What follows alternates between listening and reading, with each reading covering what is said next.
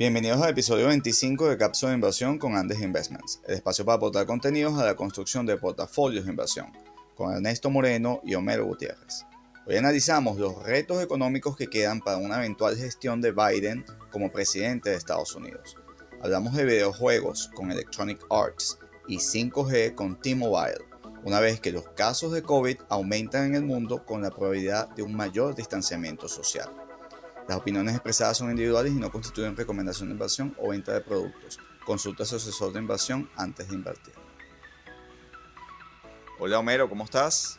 Hola Ernesto, muy bien. ¿Y tú? Bien. ¿Te mojaste en la, en la barrida azul? No, no hubo tal barrida. Una elección muy, muy disputada eh, en muchos estados. Eh, recordemos que cuando el capítulo de, anterior a esto, que era Bush versus Gore, eh, solo en Florida fue que estaba en las diferencias muy pequeñas. Aquí en cinco estados todavía no, había, no se habían resuelto el resultado y eso, y eso te da una evidencia de lo cerrado que fueron estas, estas elecciones. ¿no? Sí, sin duda, nuevamente el tema de las encuestas, pues muy divorciadas de la realidad, tal como ocurrió en el 2016, tal como comentamos nosotros en nuestros podcasts anteriores, estimábamos una elección mucho más cerrada. Eh, había un, frente en los medios de comunicación que al unísono eh, mostraban un país y ese país no era tal. Exactamente. Eh, los resultados muy cerrados ahí. Yo, yo creo, independientemente de que los medios de comunicación, al momento que ya grabamos este podcast, Homero, eh, dan por ganador o anuncian como ganador a, Joe Biden, creo que hay eh, temas que van a quedar pendientes y hay una decisión que tomó la Corte el sábado en la mañana de separar el conteo de las boletas emitidas posterior a la elección. Y una curiosidad, nosotros no somos expertos electorales ni, ni votamos en Estados Unidos, pero una curiosidad estadística es que el número total de votos emitidos eh, fue cambiando posterior al conteo de forma apreciable, como si se hubiesen incorporado eh, muchas más boletas posterior. Bueno, la, la, Corte ha tomado esa decisión que los medios no, no han eh, reflejado mucho y que de alguna manera puede alterar o puede traer aún disputas legales eh, que, que, puedan alterar los resultados que hoy los medios de comunicación anuncian. Sí, Ernesto, y no solo estamos, no existe, no solo existe la posibilidad de disputas legales, sino que, por ejemplo, el Senado no estaría decidido, ¿no? El, Todavía está, según las leyes del estado de Georgia, por la pequeña diferencia, creo que van a tener que repetir eh, el en enero la, elección de los dos senadores, ¿no? Porque la diferencia no fue sustancial, fue tan pequeña que... que y, en la práctica refleja que las diferencias eh, entre el Partido Demócrata y Republicano eh, en esta elección fueron muy pequeñas, muy, una elección muy peleada. Muy, muy disputada, estado tras estado. Fíjate, en, el caso de Georgia, Homero, y y, quizás la semana tan importante y, de gran crecimiento en el mercado de valores que tuvimos, eh, fue una interpretación del mercado eh, en que iba a haber, digamos, control de ambos partidos y que no íbamos a tener un solo partido gobernando. En el caso de que eh, Biden termine ejerciendo la presidencia, que, que, tendría un Senado republicano, pero esto en este punto no necesariamente es así porque eh, en, este momento están declarados 48 senadores por cada lado. Eh, bueno, Alaska y North Carolina, algo difícil de entender, pero eh, con una ventaja sustancial tanto para el presidente Trump como para los, republicanos, pues no han sido declaradas el, tanto al senador como los estados al, al presidente Trump. esto dejaría a los republicanos ya con 50 senadores pero si esos dos senadores, que hasta ahora eh, también algo eh, extraño, pues los, eh, uno de los senadores está adelante, otro no, y el presidente Trump ahora está abajo por, en este momento por 4.000 votos, en el conteo de Georgia. si esos dos senadores pasan del lado demócrata, quedan 50-50 y el desempate es el vicepresidente.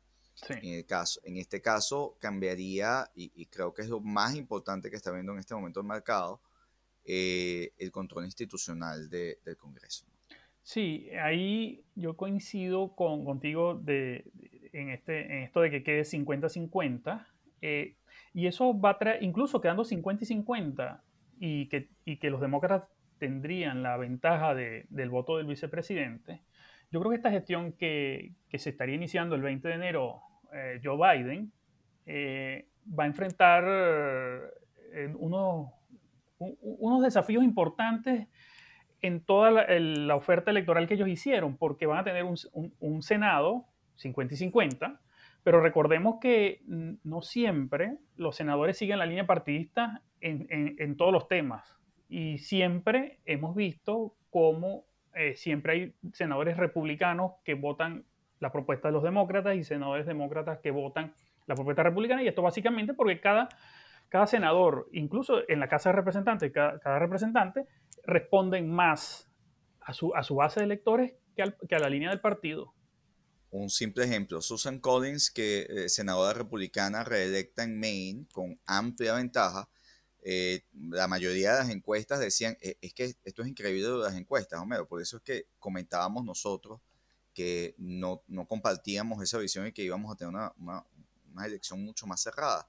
Eh, Susan ganó eh, por margen de 8 puntos porcentuales en, el estado de Maine, donde eh, ganó Joe Biden también ampliamente la elección. Ella fue capaz de mantener su puesto y ella no votó casualmente por la elección de la nueva jueza en, el Supremo. Exacto. Y, y, eso, eso te va a dar, eso le va a dar al mercado la tranquilidad de que va a haber un, un, contrabalance a... Sí, contrapeso. contrapeso. Contrapeso institucional, sí. Sí, fíjate, eh, eh, muy probablemente cada nombramiento que haga Biden de su, de, su equipo de gobierno, sus secretarios de Estado, eh, sus secretarías, ¿no? van a ser bastante, digamos, auditadas por el Senado, van a, van, a, ser revisadas y es, cada nombramiento que él haga.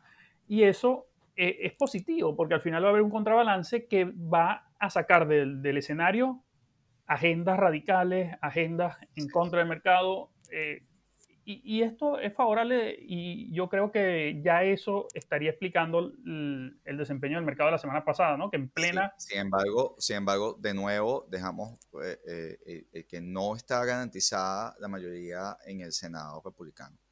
Y eh, lo, extraño de este conteo, que insisto, los medios no lo reflejan y la única noticia de todas las cadenas es que Joe Biden tiene los votos para ser electo, es que hay una decisión del Supremo de eh, ordenar separar las boletas emitidas eh, posterior a la elección, que, han llegado y que el conteo ha sido sumamente confuso porque se ha expandido el número de votos emitidos. Eso ocurrió en Michigan también, donde había una, eh, el, incumbente republicano. Eh, John James estuvo siempre adelante, igual que el presidente Trump, y de repente eh, se incrementó el número de, boletas y, cambió esto de dirección. Igual está pasando en Georgia. y al final, en enero, podríamos tener un 50-50 que dé el balance completo a los demócratas. Esa puerta está abierta. Sí. Y pasando un poco, Ernesto, a, lo que estaría detrás de este resultado, eh, vemos que la gestión, la administración Trump, eh, logró eh, unos números importantes, ¿no? O sea, he visto en algunos medios que algunos entrevistados han dicho que la administración Trump fue un desastre en todos sentidos, lo cual los datos no, estarían respaldando eso, porque por ejemplo el desempleo se ubicó en un mínimo histórico de 3,5% antes de la pandemia. Eh, incluso después de la pandemia, del impacto de la pandemia, que el desempleo subió al 15%, eh, recordemos en el mes de marzo eh, alcanzó ese máximo, que es un máximo bastante alto. Y fíjense que nuevamente el desempleo antes de la elección, el resultado que se, que se obtuvo esta semana es que el desempleo se ubicó por debajo del 7%. Está por debajo de muchos países europeos y de muchos países latinoamericanos. Entonces, eh, desde el punto de vista del empleo, eh, de las minorías, eh, y esas cifras bajas de empleo, esa disminución del empleo están beneficiando a todos por igual. Y eso estaría detrás de explicar algunas cifras que vimos en algunos medios de que habría un mayor número de votantes latinos y de minorías por Trump. En el campo de las regulaciones, Ernesto, hay un indicador que me encontré hace unas semanas que se llama el, número de, de, páginas que tiene el Código Federal de Regulaciones, ¿no? Y cuando vemos la administración Trump, comparando con, con, las administraciones anteriores de Obama, la administración Trump ciertamente en 2016 tuvo un salto en, el número de regulaciones, del número de páginas de este código de regulaciones, pero durante la, el gobierno de, de, Trump se mantiene estable, rompiendo la tendencia creciente al número de regulaciones que venían de los dos periodos anteriores de, Obama.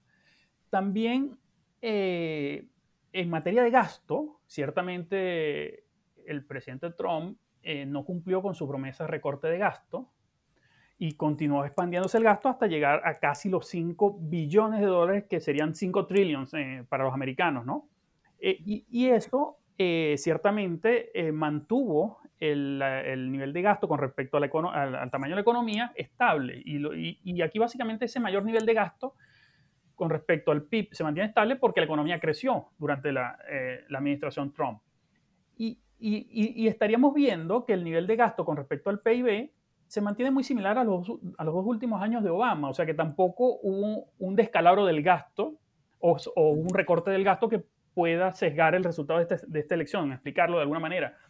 En materia de deuda pública, pandemia, Homero, eh, eh, de nuevo, los indicadores iban incluso a una reducción quizás de, de, ratio de deuda, ¿no? Por el crecimiento de la actividad económica. Sí, exacto. Y, y, el, en temas de endeudamiento, eh, ciertamente la deuda en términos nominales ha venido creciendo de manera importante y eso que tú dices ha permitido que el nivel de deuda no crezca mucho más allá, considerando que la administración Trump introdujo una rebaja importante de impuestos. Pero en, fines, para efectos del mercado, yo creo que eh, si este resultado eh, se concreta, no estaríamos viendo ningún giro a la izquierda, ni, ni, un giro al, socialismo, ni nada por el estilo. En Estados Unidos eso está plenamente descartado, porque además Biden es, miembro de establishment en Estados Unidos.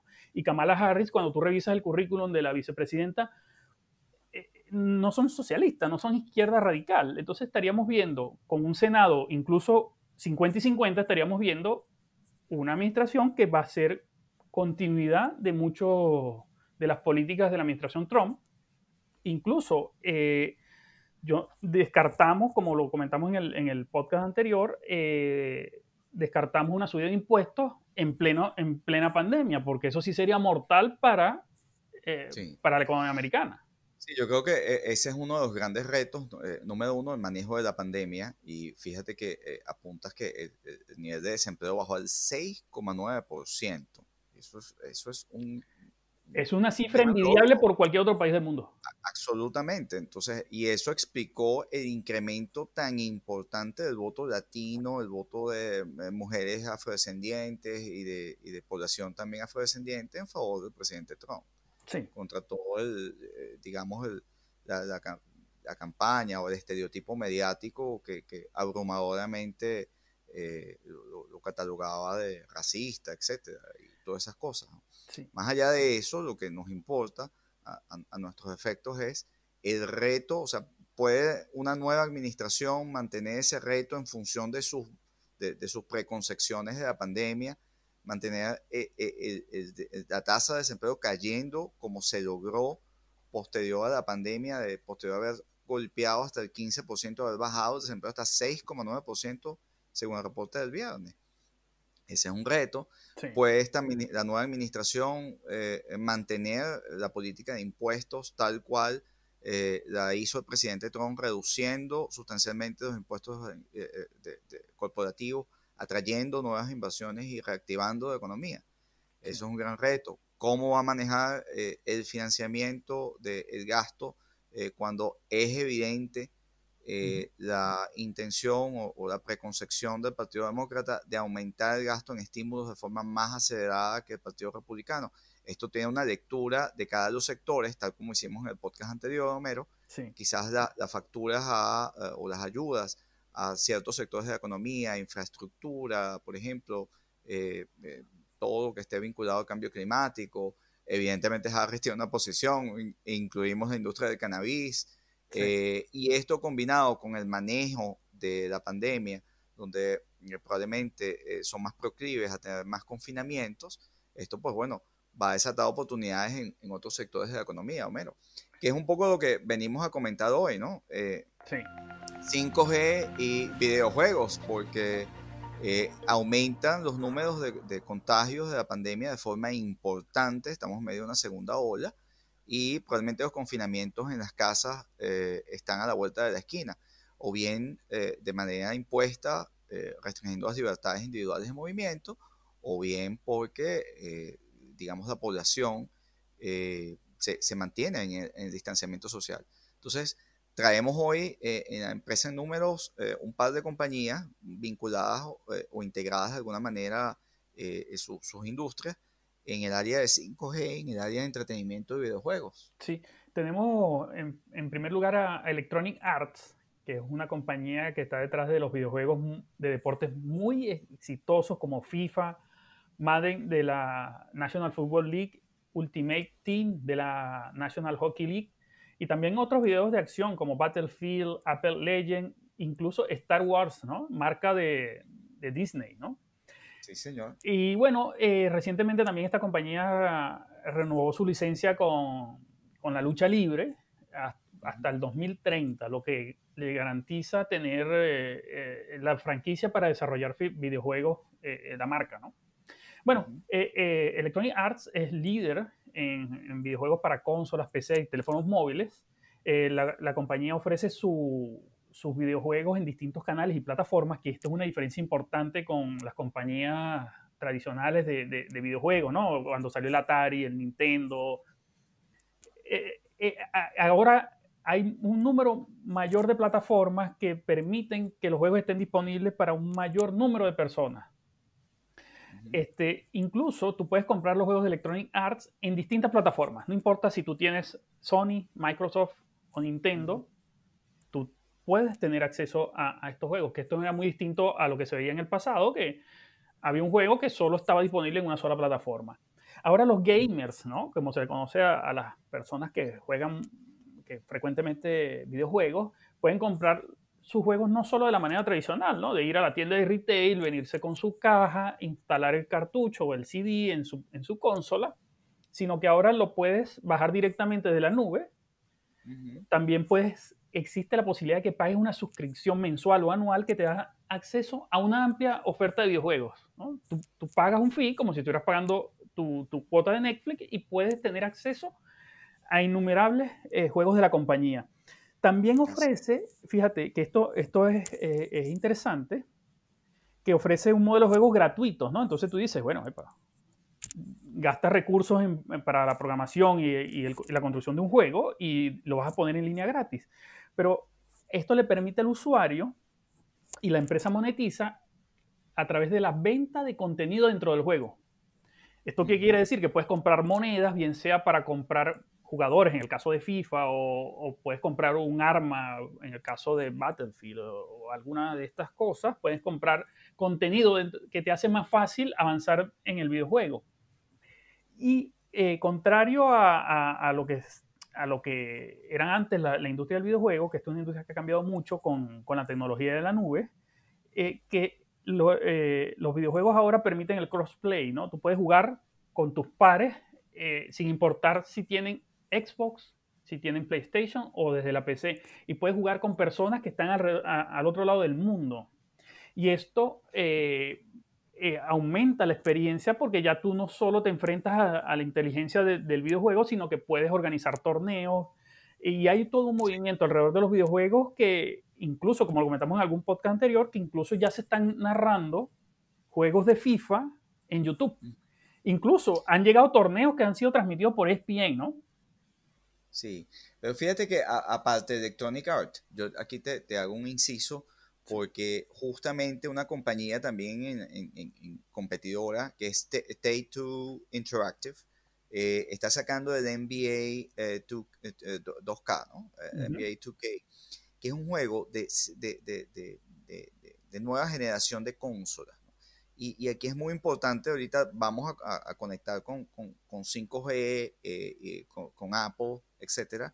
Y digamos, la, nueva velocidad, la nueva capacidad gráfica, interactiva y, eh, como hemos comentado, el avance hacia la, realidad aumentada va a hacer que las nuevas experiencias de juego y esta industria tengan una explosión bien importante sobre todo si es acelerada por, mayores confinamientos o, el distanciamiento social que estamos viendo. Y al igual que, que, que Take Two Interactive, que tiene esta, esta nueva generación, y, evidentemente NBA, y, he visto la calidad gráfica y es, muy real de, los juegos. Eh, Singa también, que es un poco, tiene otro perfil de, de, usuarios, eh, también lanzó en septiembre pues, un, nuevo juego de Harry Potter y, bueno, de nuevo, sigue creciendo y mostró unos números que publicó en la semana este, bien interesantes de adopción, de número de usuarios, de crecimiento de ingresos en, en los segmentos que, que eh, trabaja. De modo que, que esta industria, bueno, tú tienes los números de Electronic Art, Homero. Sí, fíjate, eh, para, ya pasando a los números del trimestre, fíjate, la compañía, y estos son unos números, primero números operativos, ¿no? La compañía lanzó cuatro nuevos juegos para totalizar ocho en los últimos seis meses, o sea, se sigue ampliando la oferta de juegos, siguen los programadores generando contenido, eh, y fíjate, en su línea de deportes, EA eh, e Sport Ultimate Team tuvo más de 30 millones de jugadores este año lo que representa un 25% interanual. El juego gratuito Apex eh, Legend creció un 24% interanual. Eh, también tenemos en agosto, durante la primera semana del lanzamiento de Ultimate Fighting 4, que es el de lucha libre, se jugaron más de 64 millones de peleas. Es un incremento de 125% con respecto a la versión anterior del videojuego. Y Ernesto, en la plataforma de EA Play, que es la plataforma que, tiene la, compañía, tiene más de 6,5 millones de suscriptores que pagaron su membresía. O sea, tienes ingresos por suscripción de un monto importante y es una base de, clientes que tienes ahí, cautivos, ¿no? De alguna manera. Hay que recordar que estas compañías y, un poco el, contraste eh, tienen mucho más valor en este momento en función de flujos de caja que grandes bancos eh, transcontinentales o eh, grandes telefónicas, como vamos a hablar de una de ellas, no es el caso de esta, eh, sobre todo europeas, por la expectativa de generación de valor y es que ya y la facturación que ya hoy día tiene Ernesto, volviendo a los ingresos de Electronic Arts, eh, encontramos que el ingreso de la compañía, el 22% proviene de las ventas de los juegos en soporte físico en las cadenas de retail, ¿no? O e-commerce, ¿no? El que compras por Amazon y te llega a tu casa el 78% proviene de su segmento digital, pero aquí hay que hacer una gran diferencia. De este 78%, 15 puntos provienen de los ingresos de descarga en línea del juego. O sea, que tú te metes en la página de Electronic y, y descargas el juego completo, ¿no? Y esto sumado a los 22% que de compra del juego completo en, soporte físico, eso te suma un 37% de los ingresos provienen de la descarga de juegos, ¿no? Como tal y el 12% proviene, y otros 12 puntos, perdón, eh, proviene de los juegos para descargar en teléfonos móviles. Y aquí, so, aquí faltan 51% de los ingresos.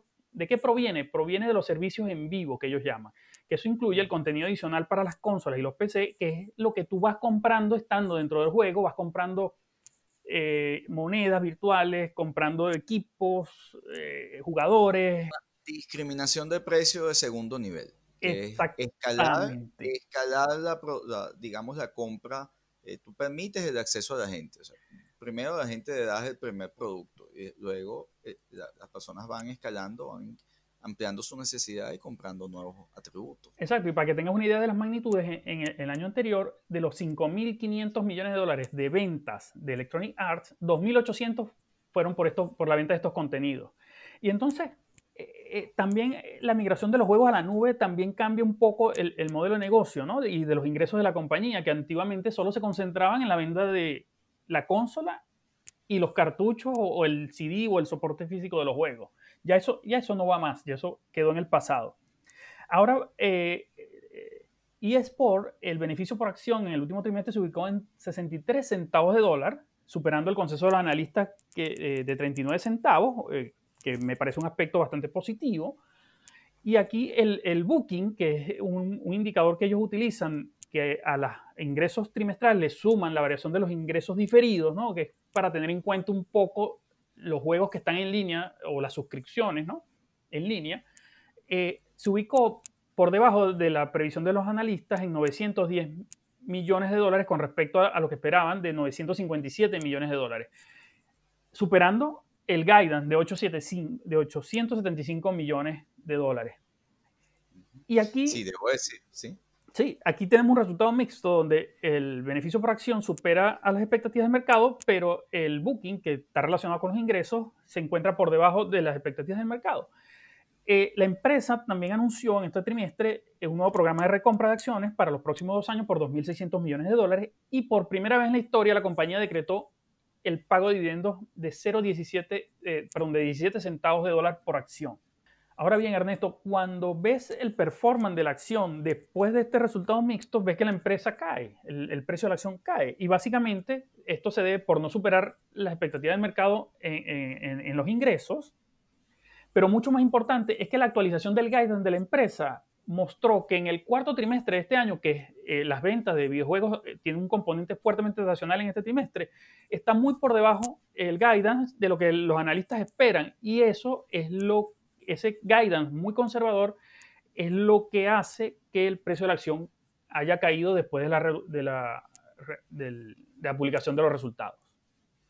Hay que comentar que Electronic Arts vale eh, casi lo mismo, similar a Banco Santander, que tiene eh, miles de agencias, miles de empleados y un tamaño y un nombre, y vale el doble de Telefónica de España y esto no, no, es gratis. Esto es flujo de caja, esto es visión. Base de eh, clientes. Base de clientes, etc. Porque tú vas a empezar eh, eh, con, con, estas bases de datos y, retomando tu, tu, afirmación de podcast pasados de que los datos son el primer insumo. Cuando tú tienes gente jugando, gente que te compra suscripción y tienes gente en línea, ahí tú vas acumulando datos también. Y tienes un mercado cautivo de jugadores que además los juegos tienen esa, esa no sé si llamarlo adicción, pero sí tienen esa propensión a que la gente se enganche en el juego y, siempre quiera más. Y mucho más ahora está volviendo los confinamientos en buena parte de Europa con la segunda ola. Lealtad del consumidor y bueno, en tiempos donde puede aumentar el confinamiento y en Estados Unidos, pues eh, aumentar con, por un lado los planes de gasto y por otro lado temas de confinamiento, bueno, pan y circo para divertirte en casa. ¿no? Exactamente. Mira, fíjate que eh, esta compañía vale el doble de Telefónica de España, que es una de las compañías este, pioneras en, el tema de 5G, pero cuyo valor está sumamente deprimido por el efecto sobrecastigado, pero los efectos regulatorios de donde está basado en España y, y todo el efecto que la regulación española tiene y en tratamiento de impuestos sobre la compañía. Pero vamos a hablar en Estados Unidos de T-Mobile, que es la compañía, una de las compañías líderes eh, junto con Verizon en el tema de, 5G. Fíjate que T-Mobile eh, reportó de forma espectacular eh, el, jueves en la tarde y el beneficio por acción lo ubicaron en un dólar más que duplicando el esperado alrededor de 0,45 centavos que, que esperaba el mercado. Esto es más que duplicaron el beneficio esperado y unos ingresos que también superaron las expectativas, crecieron 74.2% y superaron en 960 millones las expectativas del mercado que ubicaban en 18.3 billones aproximadamente. Ellos reportaron cerca, cerca de 19.3 billones. Adicionalmente, eh, tuvieron unos números espectaculares igualmente en la adopción de nuevos usuarios, cerca de 2 millones de usuarios y se esperaban 840 mil o menos. Y esto es producto de una fusión-adquisición que hasta ahora parece muy exitosa con Sprint. Y Sprint a ellos les agregó básicamente cobertura en el, en, el, en Estados Unidos adentro eh, para poder desarrollar sus plataformas de 5G. Y eso en, en, conjunción con el lanzamiento de Apple de ya, su primer dispositivo 5G, y, y, bueno, no es el único, pero de, alguna manera Apple tiene un impacto importante en el mercado. Eh, la necesidad y la adopción en el paquete de 5G que ha estado promoviendo T-Mobile ha, ha reflejado un éxito importante. Entonces uno se pregunta porque también los resultados de Verizon fueron positivos y ganó participación de mercado, ganó usuarios. Eh, T-Mobile eh, eh, adicionalmente también. Entonces, bueno, está creciendo la torta o ATT se está encogiendo. yo me inclino por espera de ATT que la torta ha crecido por todo este propio confinamiento y la necesidad de consumo de, data, de datos también. Entonces, aquí tenemos el modelo de la, compañía que está enfocada en el 5G, con una estrategia de crecimiento en, desarrollar su plataforma. Eh, la compañía no paga dividendos usando el cash para invertir y expandirse acá. Mientras que, eh, digamos, ATT y Verizon pues han tenido una estrategia distinta y o bien su desarrollo de 5G o su alcance está por, por debajo de lo que promedia T-Mobile. Y yo estoy bastante optimista. A mí me sorprendió mucho este resultado, Homero. Eh, combina varias cosas, eh, combina una industria creciente, combina la, adopción importante de nuevos usuarios y combina adicionalmente el crecimiento más acelerado de cobertura que tiene la compañía, que con la adquisición de Sprint y su espectro de banda media, T-Mobile abre el, mercado y abrió e, estos mercados a mejorar la velocidad y a mejorar la cobertura. Que son las dos cosas que necesita eh, el 5G para, para prevalecer. y, ahí sí, y ahí te quería hacer un comentario, que lo, lo comentaste, T-Mobile no paga dividendo. Y cuando una empresa no paga dividendo, todo toda la ganancia de la empresa se reinvierte. Y la reinversión, el gasto de capital que deberían enfrentar todo esto, todas estas empresas de telecomunicaciones para ofrecer el 5G a nivel nacional, por lo menos en Estados Unidos, va a demandar cuantiosas inversiones que otros competidores como AT&T, que acabamos de nombrar, eh, no podrían afrontar porque tienen que cumplir con el dividendo al accionista, ¿no? De alguna manera. Sí, T-Mobile, el paquete de precio al mes es 50 dólares sin límites de, de, de, datos. Y eso es hasta 30 dólares por debajo de lo que ofrecen el resto de proveedores. Entonces, ¿cómo tú compites con eso? Y con la adquisición de Sprint, de nuevo, aumentaba un espectro de la banda media. Y sobre eso que tenía que invertir para mejorar velocidad y cobertura, teniendo ya la cobertura. La sacaron de Hong sí. Y básicamente el, liderazgo eh, en, en, 5G va a ser clave, porque te está marcando el nuevo estándar donde muchas compañías, como tú comen, como, se, como comentaste, Apple, Apple sacó el dispositivo 5G, pero en la medida que estas empresas de telecomunicaciones ofrezcan eh, el, servicio de 5G eh, más amplio posible, se irán sumando. Eh, la gente se va a migrar al que tenga la cobertura más amplia de 5G, porque estamos haciendo un, está ocurriendo un cambio de tecnología del 4G al 5G que va a aportar una capacidad mucho mayor de transmisión de datos con baja latencia que va a permitir todos estos juegos, todos estos desarrollos de juegos, la gente se va a ir al carrier que le dé la, mayor velocidad y como tú bien comentas, el mejor precio. La nueva realidad, Homero. Y si la gente va a estar confinada recibiendo eh, ayudas y bueno, la gente jugará más. Y estos son, eh, creo que hemos hablado unos stock Bidens. Bueno, Mero, muy buena la, conversación de hoy. Eh, creo que tuvimos una combinación de lectura de resultados eh, y un sector que de forma integrada pues tiene, tiene capacidad de expandirse aún más con la nueva realidad, tanto por el coronavirus y el distanciamiento social como la nueva realidad política en Estados Unidos. Sí, Ernesto. Bueno, hasta una próxima cápsula. Hasta la próxima, Mero.